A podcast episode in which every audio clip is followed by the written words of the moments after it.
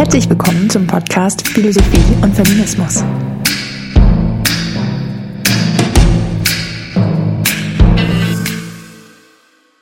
Bin Ulrike Nack und dies ist die dritte Folge zum Thema der Streit um Kategorien im Feminismus. So auch der Titel des Seminars, das Katrin Wille und ich im August 2023 an der Universität Hildesheim gaben und das ich für euch zum Nachhören aufbereite. Die erste Folge war der Vorstellung meines Forschungsanliegens und dem allgemeinen Anliegen dieser Staffel gewidmet und sollte schon einen Vorgeschmack auf den Streit um Kategorien im Feminismus geben, um den es hier geht. In der zweiten Folge habe ich euch in die europäische Philosophiegeschichte mitgenommen, um die Bedeutung Betrachtungs- und Assoziationsräume der Rede von Kategorien zu eröffnen und auf manchen Aspekt und manche Problematik rund um Kategorien hinzuweisen, die uns auch im besagten Streit wieder begegnen werden. In der heutigen Folge nun ist Geschlecht als Kategorie oder anders die Kategorie Geschlecht Thema. Mit dieser Folge schließt auch unsere Vorbereitung auf den Streit und der Grundstein ist gelegt, sodass wir dann anfangen können, die einzelnen Positionen zu besprechen. Geschlecht kam, wie ihr euch erinnert, auf unserer Reise in die die europäische Philosophiegeschichte nicht vor. Gleichzeitig durchzieht das Denken von Geschlecht, der menschlichen Geschlechterdifferenz, des Dualismus von Mann und Frau diese Philosophiegeschichte. Aber erst die zweite westliche Frauenbewegung der 1970er Jahre macht Geschlecht explizit zum Thema und untersucht systematisch beispielsweise, wie Geschlecht und zu welchem Zweck Geschlecht genutzt wurde. Mit ihr taucht auch die Rede von Geschlecht als Kategorie auf. Soweit ich das nachvollziehen kann, es kann sein, dass diese Rede sich mitunter schon früher findet. Geschlecht wird von einem Thema unter vielen zum eigentlichen Schwerpunkt. Die Konzeption von Geschlecht selbst werden analysiert. Ein Ergebnis dieser Analysen, Geschlecht und die Geschlechterdifferenz zu denken, offenbart nicht nur Macht und Herrschaft, Patriarchat und Unterdrückung, sondern auch, dass diesem Denken eine Unmöglichkeit inne ist. Das Denken der Geschlechterdifferenz ist unmöglich. Aber was soll das heißen?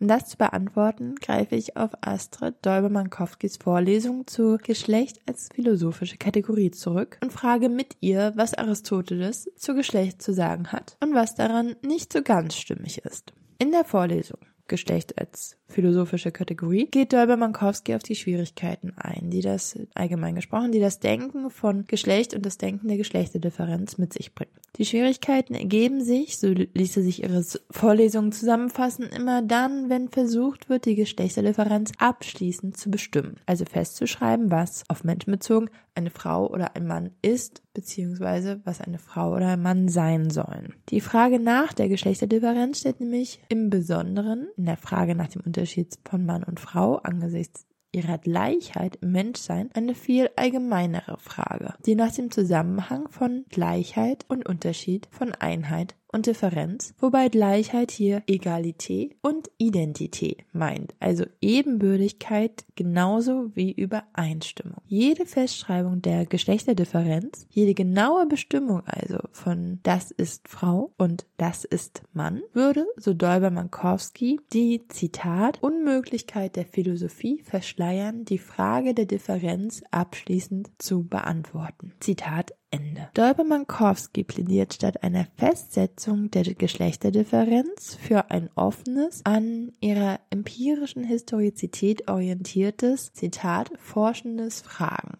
Zitat Ende, entlang der Geschlechterdifferenz und der Kategorie Geschlecht. Dieses forschende Fragen soll sich an die Fallstricke jeder Bestimmung von Geschlecht wagen und den Schwierigkeiten und weitergehenden Problematiken rund um Geschlecht und damit um Einheit und Differenz, Natur und Kultur nicht ausweichen, sondern sie begrüßen. So wird das Komplexe zwar noch komplexer, aber ein Stück weit nähern wir uns so der Realität durch eine grundsätzlich fragende Haltung. Als Beispiel für für diese fragende Haltung verweist sie auf Judith Butlers Arbeiten und in Gender Trouble zum Beispiel findet sich das, dass Butler immer wieder Fragen stellt, immer wieder anklopft an bestimmte Sichtweisen und fragt, ob das jetzt wirklich hier so Sinn macht, ob das jetzt wirklich die einzige Schlussfolgerung ist, die aus dem Gesagten folgt. Ich rate dazu, dass forschende Fragen, von dem Dolber Makowski redet, also diese grundsätzlich fragende Haltung, die Skepsis auch gegenüber jeder Festsetzung von Geschlecht mitzunehmen in unser Thema, in unserem Streit um Kategorien Feminismus. Das forschende Fragen geht nicht nur mit einer Abneigung gegen jeden Dogmatismus einher, sondern, und das ist auch nochmal ein Feature, auch mit Spaß. so Dolber Mankowski. Und der Spaß liegt in der Freiheit des Weiterdenkens, des Nochmaldenkens, des Risse und Unbehagen Nachgehens und mit dem Spaß Schwierigkeiten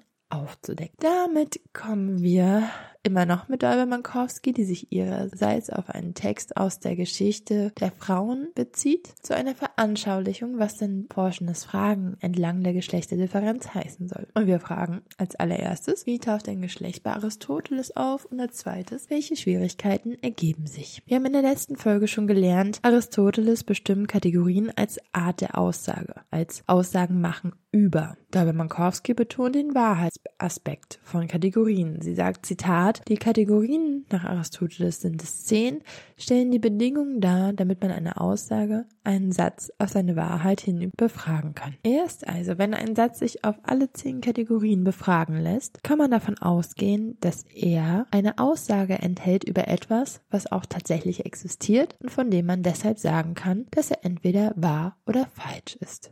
Zitat Ende. Die zehn Kategorien des Aristoteles sind, falls ihr euch noch erinnert, Substanz, Quantität, Qualität, Relation, wann, wo, Lage, haben, wirken, leiden. Geschlecht kommt hier nicht vor. Und doch spielt Geschlecht eine große Rolle. Geschlecht findet nämlich seinen Platz in der allerersten Kategorie in der Substanz. Die Kategorie Substanz unterscheidet sich von allen anderen Kategorien, denn auch wieder in der Wiederholung, denn nur die Substanz ist weder an einem zugrunde liegenden, noch wird es von einem zugrunde liegenden ausgesagt, denn es ist das zugrunde liegende. Zum Beispiel dieser bestimmte Mensch oder dieses bestimmte Pferd. Diese Bestimmung der Substanz, das war in der Folge noch nicht relevant, ist die der ersten Substanz. Aristoteles ergänzt diese um die zweiten Substanzen.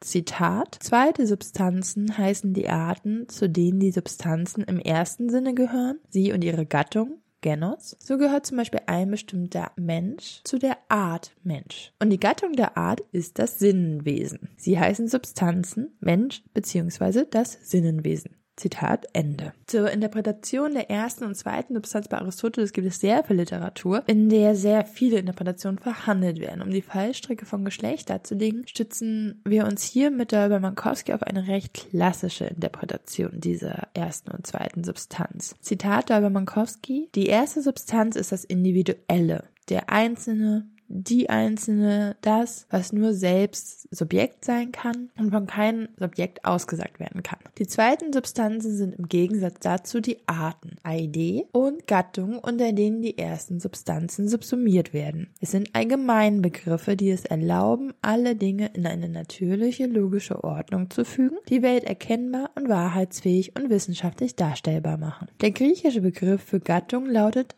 Genos Geschlecht. Diese Verbindung zwischen Geschlecht und Geschlecht im Sinne der Gattung existiert, wie der Begriff etwa des Adelsgeschlechts deutlich macht, auch im Deutschen. Zitat Ende. Geschlecht also ist selbst zwar keine Kategorie bei Aristoteles, schleicht sich aber im Sinne des Genos, der Gattung, des Abstammungsgeschlechtes in die Definition der ersten Kategorie ein. Geschlecht ist die zweite Substanz. Das, was zum Geschlecht gehört, das Individuelle, ist die erste Substanz. Aber was genau ist denn ein Genos im Sinne einer Gattung? Aristoteles versteht Gattung als Genos, nach Dolber-Mankowski als eine, Zitat, Gruppe von Lebewesen, die sich durch Zeugung erneuert und fortpflanzt. Genos definiert sich von der Genesis her, der Erzeugung. Zitat Ende. Die Gattung Mensch reproduziert sich zweigeschlechtlich. Unter dem Aspekt der Fortpflanzung bedarf es also zwei Geschlechter. Und diese müssen zugleich eins sein, nämlich beide unter die Gattung Mensch fallen und zwei, also verschieden sein, nämlich nicht eingeschlechtlich sein, eben weil sich Menschen nicht eingeschlechtlich fortpflanzen. Und da sind wir bei der Frage der Geschlechterdifferenz. Wie ist denn nun diese geschiedene Einheit, diese einheitliche Zweiheit zu denken? Die Geschlechter müssen getrennt sein, aber zugleich nicht so, dass ihr Getrenntsein eine neue Gattung begründen würde. Also Mann, Frau sind beide Mensch, aber irgendwie ja verschieden, sodass es nicht eine Gattung Mann und nicht eine Gattung Frau gibt. Pausieren wir hier kurz, denn vielleicht geht es euch wie mir und euer queer-feministisches Herz pocht ganz schnell und ruft empört, was für eine heteronormative Scheiße. Schon wieder wird hier nur in Dualismen gedacht, schon wieder wird hier nur von Mann und Frau geredet, schon wieder stehen nur Heteros und Cis-Menschen im Vordergrund Vordergrund und alle anderen werden ausradiert. Und recht hat das Herz, zumindest in dem Sinne, dass wir gerade aus der Perspektive der Fortpflanzung auf das Menschengeschlecht blicken und uns mit der Fortpflanzung die Zweiteilung als wie auch immer bestimmter Fakt nicht leugnen können. Recht hat das Herz auch, weil die Bestimmung dieser Zweiteilung europäisch traditionell mit dem einhergeht, was wir heute unter Heteronormativität, Heterosexualität und Individualismus von Frau und Mann diskutieren. Aber Unrecht hat das Herz, weil es mit seiner Empörung seinerseits zu vorschnell nach einem Stillstellen der Frage um Geschlechterdifferenz verlangt und fordert, jetzt schon nicht mehr von Zweigeschlechtlichkeit zu reden. Dabei haben wir gerade erst begonnen. Denn noch sind wir nicht auf der Ebene der inhaltlichen Bestimmung der Geschlechterdifferenz. Noch haben wir die zwei der menschlichen Gattung nicht inhaltlich als Mann und Frau benannt. Also nicht mit dem, was sein soll, mit Eigenschaften, Rollen oder Sexualitäten zugesprochen. Auch ist nicht gesagt, dass es Menschengeschlecht, weil es unter der Perspektive der Fortpflanzung zwei Geschlechter bedarf, auf diese zu beschränken ist oder warum dies so sein sollte. Die Frage nach der Geschlechterdifferenz, also danach, wie diese Differenz inhaltlich und formal zu denken ist, beziehungsweise gedacht wurde, heißt zunächst einmal von allen inhaltlichen Bestimmungen zu abstrahieren. Rein abstrakt stellt sich mit der Frage nach der Geschlechterdifferenz die Frage eben nach dieser geteilten Einheit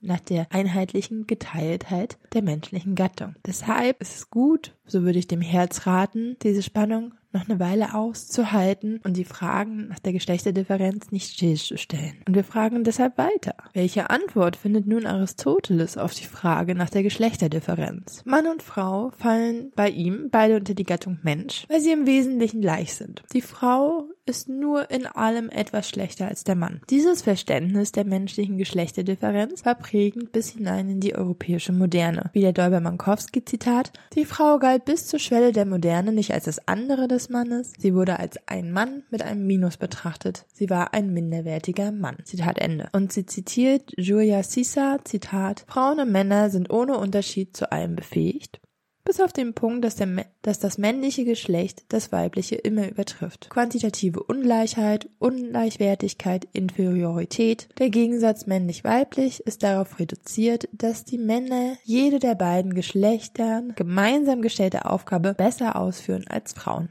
Zitat Ende. Zunächst beantwortet Aristoteles also die Frage nach der Geschlechterdifferenz mit der quantitativen Ungleichheit zwischen Mann und Frau. Beide sind gleich, nur der Mann immer besser. Primus inter pares. Doch was genau trägt wer zur Zeugung bei? Was ist der Beitrag der Frau bzw. des Mannes zur Fortpflanzung der Gattung? Auch hier gibt Aristoteles eine Antwort, doch diese konterkariert seine bisherigen Bestimmungen der Geschlechterdifferenz. Warum? Bei der Zeugung eines Kindes trägt der Mann die Form bei. Zitat Däuber-Mankowski. Die Form bezeichnet im aristotelischen Kosmos die Seele und damit das eigentliche Wesen des Geschlechtes im Sinne der Gattung und des sexuellen Geschlechtes. Zitat Ende. Die Frau jedoch trägt nun nicht eine mangelhafte, eine schlechtere Form der Zeugung bei, sondern die Materie. Die Frau liefert das, was durch die Form des Mannes zum Menschen wird. Nun bedient sich Aristoteles einer neuen Metaphorik, wie Dolber-Mankowski es nennt. Zitat, dieser neuen Metaphorik entsprechend ist der Mann der Erzeuger und die Frau das Empfangene. Der Mann wird als Akteur, die Frau dagegen als Alleinende, als Passive gesehen. Der Mann wird zum aktiv Formgebenden, die Frau zum passiven Stoff, dem die Form ein Stempel gleich aufgedrückt wird. Der Mann bzw. das Männliche wird mit Form, mit Aktivität, mit Autonomie, das heißt mit Selbstgesetzgebung identifiziert, die Frau hingegen mit Materie, mit Passivität, mit Heteronormativität, das heißt mit Fremdgesetzgebung. Dies ist aber eine andere Bestimmung der Geschlechterdifferenz als die vorherige. Vorher war die Frau der schlechtere Mann, jetzt ist sie etwas ganz anderes als der Mann, nämlich Materie, Stoff, während der Mann die Form, die Seele ist. Aber wie sind denn Frau und Mann jetzt noch eins in der Gattung Mensch? Warum ist Frau als Stoff nicht eine andere Gattung? Und prompt sind wir wieder bei der Frage nach der Einheit der Geschlechterdifferenz. Wir sind genau da, wo wir gestartet sind. Unter der Hand haben sich zwei Metaphoriken zwei Erklärungen der Geschlechterdifferenz bei Aristoteles eingeschlichen. Damit ist nicht gesagt, dass es nicht Weisen geben könnte, sie zu verbinden und ihren Zusammenhang zu erklären. Doch liegt ihre Verbindung nicht auf der Hand. Die Verbindung ist eine offene Frage. Eine Frage, die bei Aristoteles nicht gestellt und nicht beantwortet wird, weil er die Frage nach der Geschlechterdifferenz stillstellt und beantwortet glaubt. Und nicht nur er, sondern auch die sich in seinem Zuge bildende europäische Philosophietradition wird immer wieder die Geschlechterdifferenz behaupten und stillstellen und damit lauter Fragen produzieren, die längst nicht beantwortet sind, beziehungsweise folgt man Dolber-Mankowski auch gar nicht beantwortet werden können, ja im Grundsatz unmöglich zu beantworten sind. Eben weil die Frage nach der Einheit und Differenz nicht zu beantworten ist. Mit diesem Postulat der Unmöglichkeit der Beantwortung der Geschlechterdifferenz neigt sich unsere Folge dem Ende.